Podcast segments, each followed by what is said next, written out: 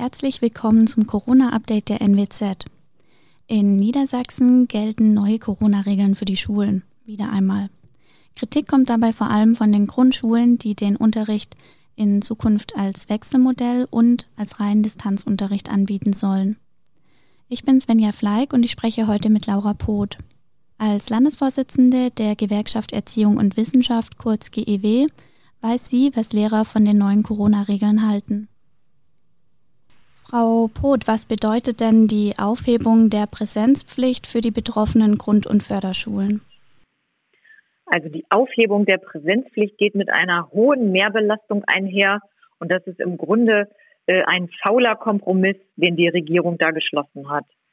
Also äh, Kultusminister Tonne hatte ja entschieden im Vorfeld der Beratung der Kanzlerin äh, mit den Ministerpräsidenten, dass die Schulen, äh, dass die Grundschulen in Niedersachsen im Wechselmodell aufbleiben. Und darauf hatten sich alle eingestellt, auch wenn sich alle gefragt haben, macht das Virus eigentlich einen Bogen um die Grundschulen und um die Abschlussklassen? Aber dann kurzfristig alles nochmal wieder umzuschmeißen und äh, die Präsenzpflicht aufzuhebeln, das hat äh, für großes Unverständnis gesorgt, weil ähm, die Kollegen im Grunde jetzt vor drei Herausforderungen stehen. Also eine halbe Gruppe zu Hause, eine halbe Gruppe äh, in der Schule und noch diejenigen, die praktisch zu Hause unterrichtet werden müssen. Und das alles zu organisieren und den Schülern gerecht zu werden, das äh, bringt die Beschäftigten an den Schulen äh, an, den, an den Rand ihrer Belastungsgrenze und weit darüber hinaus. Wie sieht es denn mit der personellen Situation an den Schulen aus? Ja, die personelle Situation ist genau das Problem. Wir hatten ja schon vor Corona einen riesigen Personalmangel. Und ähm, wenn wir den nicht hätten, dann hätten wir jetzt auch nicht diese riesigen Probleme. Also es, es mangelt an, ähm, an Lehrkräften, an pädagogisch Beschäftigten, die sich eben den Schülern individuell widmen könnten, um auch kleinere Gruppen zum Beispiel zu machen. Und das ist im Grunde das größte Problem, dass die Regierung jetzt im Grunde als nächstes, als erstes äh, anpacken muss. Jetzt ist die Pandemie ja nicht neu, die dauert ja schon monatelang an. Haben Sie den Eindruck, dass das Land das so ein bisschen verschlafen hat, nachzusteuern, was die personelle und aber auch die technische Ausstattung angeht? Das ist das Problem, dass äh, schon lange klar ist und es war auch schon äh, absehbar, dass im Winter sich die Situation zuspitzen wird und dass nichts, aber auch gar nichts in die Hand genommen wird, um die Schulen pandemiefest zu machen. Und zwar ähm, liegen genug Vorschläge vor, Luftfilteranlagen, kostenlose Masken für alle, die äh, Gruppen verkleinern, größere Räume anmieten. Nichts von dem ist passiert immer mit der, ähm, mit der Ausrede in Anführungszeichen, wir haben kein Geld, wir müssen die Schuldenbremse einhalten. Und andererseits äh, werden Milliardenpakete für die Wirtschaft geschnürt, was auch richtig ist. Aber genau ein solches Rettungspaket in Form von Investitionen, das brauchen wir dringend äh, für die Bildung, damit ähm, die Schülerinnen und Schüler in Niedersachsen weiterhin eine gute Bildung erhalten. Nun gab es ja ein Rettungspaket, wenn man das so nennen möchte. Und zwar hat äh, Herr Tonne im November angekündigt, dass er den Schulen kurzfristig, und das war das Zitat, 45 Millionen Euro zur Verfügung stellen möchte. Ist das Geld denn inzwischen bei den Schulen angekommen?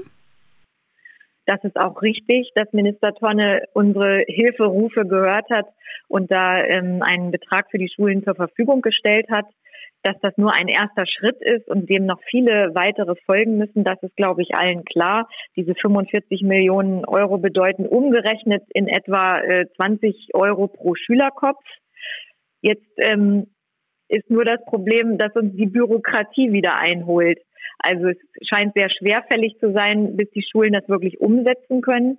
Und was für besonders viel Unverständnis gesorgt hat, ist die Tatsache, dass es hieß, ähm, alles, was ab dem 17. November angeschafft wurde. Nur das kann abgerechnet werden. Aber die Schulen haben ja schon lange davor äh, Dinge angeschafft, von Seife über, ähm, über Baumarktmaterial und was nicht alles, die sich selber organisieren mussten. So alles, das können sie nicht einreichen. Nur das, was sie ab, ab dem 17.11. Äh, gekauft haben und dass nur bestimmte Dinge ähm, bezahlt werden. Und Schnelltests zum Beispiel gehören nicht dazu. Und darüber äh, ja, herrscht großes Unverständnis an den Schulen. Das heißt, eigentlich ähm, müsste das jetzt unbürokratisch laufen. Die Schulen müssten das Geld äh, zur Verfügung gestellt bekommen, um das davon anzuschaffen, was sie vor Ort brauchen. Kommt die Kritik von den Schulen denn in Hannover an?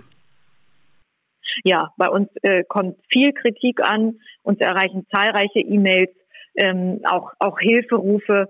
Man merkt wirklich, dass sich die Situation immer weiter zuspitzt, weil immer mehr die Situation sich auf dem, also wird auf dem Rücken der Beschäftigten ähm, die Belastung sozusagen äh, wirkt sich aus.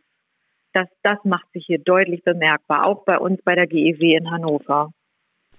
In letzter Zeit haben sich vor allem die Grund- und Förderschulen gemeldet, die ja jetzt gleichzeitig den Wechsel- und den Distanzunterricht anbieten sollen. Wie steht es denn um die technische Ausstattung gerade an diesen Schulen?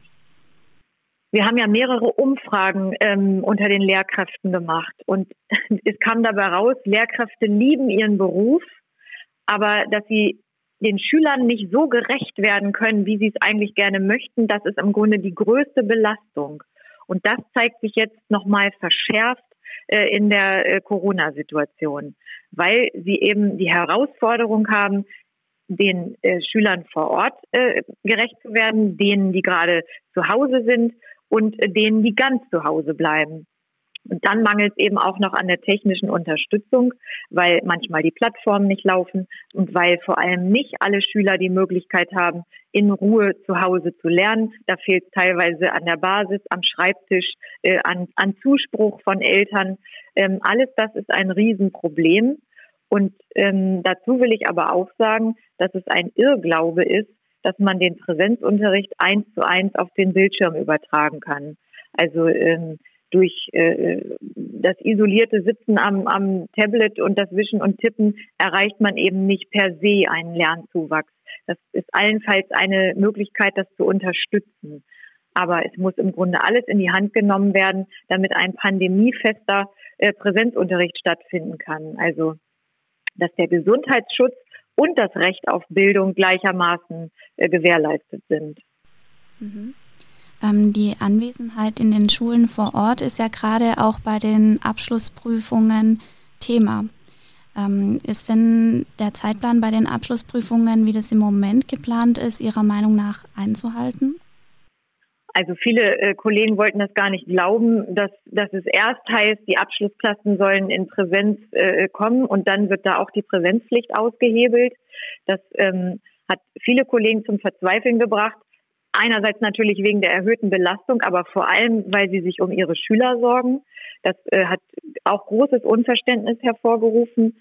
Und das ähm, andere ist, dass, ähm, dass die Abschlussprüfungen in den Klassen 9 und 10, die jetzt durchzuziehen in einer Notsituation, macht im Grunde keinen Sinn. Da sind auch keine bundesweiten Absprachen äh, nötig. Da könnte man äh, eine Durchschnittsnote aus den bisherigen Leistungen errechnen. Aber ähm, auch allein am Abitur festzuhalten, an dieser Abiturprüfung, das ist auch fraglich, ob das der richtige Weg ist.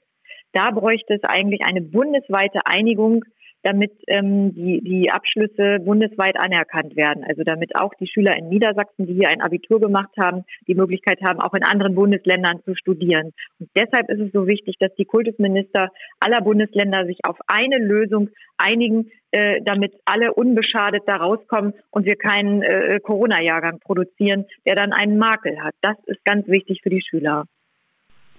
Wie könnte denn der Ablauf der Abschlussprüfungen Ihrer Meinung nach konkret aussehen? Also der in den Klassen 9 und 10, die Abschlussprüfungen, die ähm, müssen eigentlich gestrichen werden. Und für das Abitur muss eine Lösung gefunden werden. Wie errechnet man eine Abiturnote für alle, die dann bundesweit anerkannt wird? Macht man da beispielsweise eine Ersatzleistung? Rechnet man die bisherigen äh, Noten in einer Durchschnittsnote zusammen? Und was äh, äh nimmt man noch als Ersatzleistung dazu, damit die Schüler keinen, äh, keinen Nachteil haben im Nachgang. Aber das ist eine Aufgabe äh, der Kultusminister, sich da auf eine bundesweite Lösung zu einigen. Dann ähm, möchte ich nochmal auf die Lernplattform zurückkommen, von der hatten Sie ja eben auch schon gesprochen. Es war so, dass nach den Weihnachtsferien die Server überlastet waren. Die Lernplattform war auch für Stunden nicht abrufbar. Und in anderen Bundesländern ist jetzt auch immer wieder von Sicherheitsmängeln die Rede.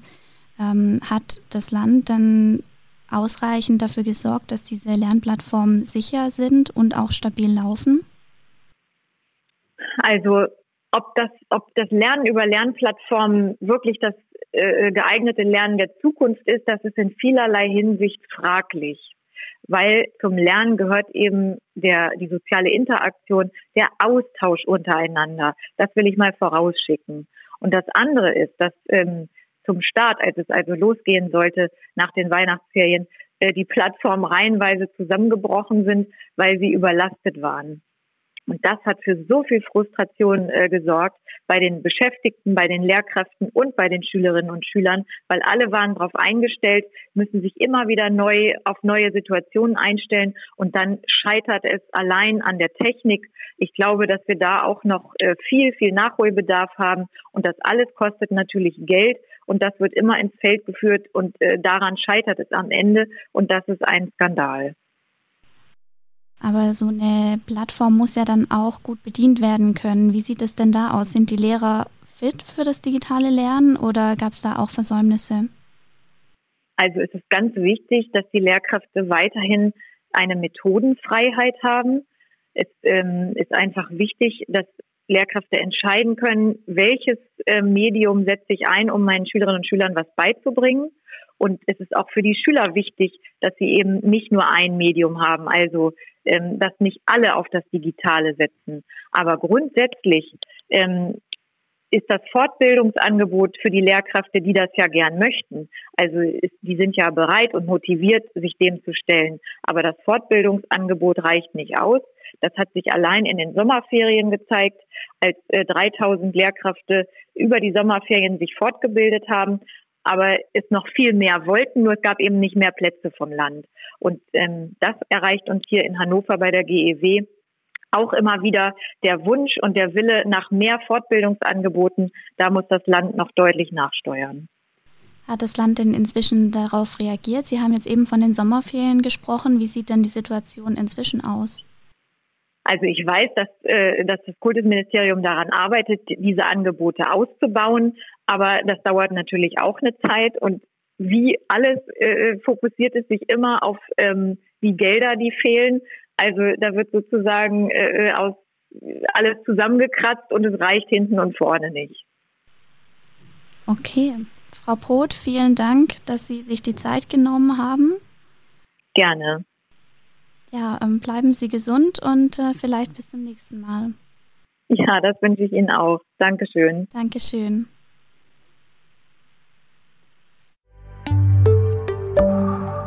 NWZ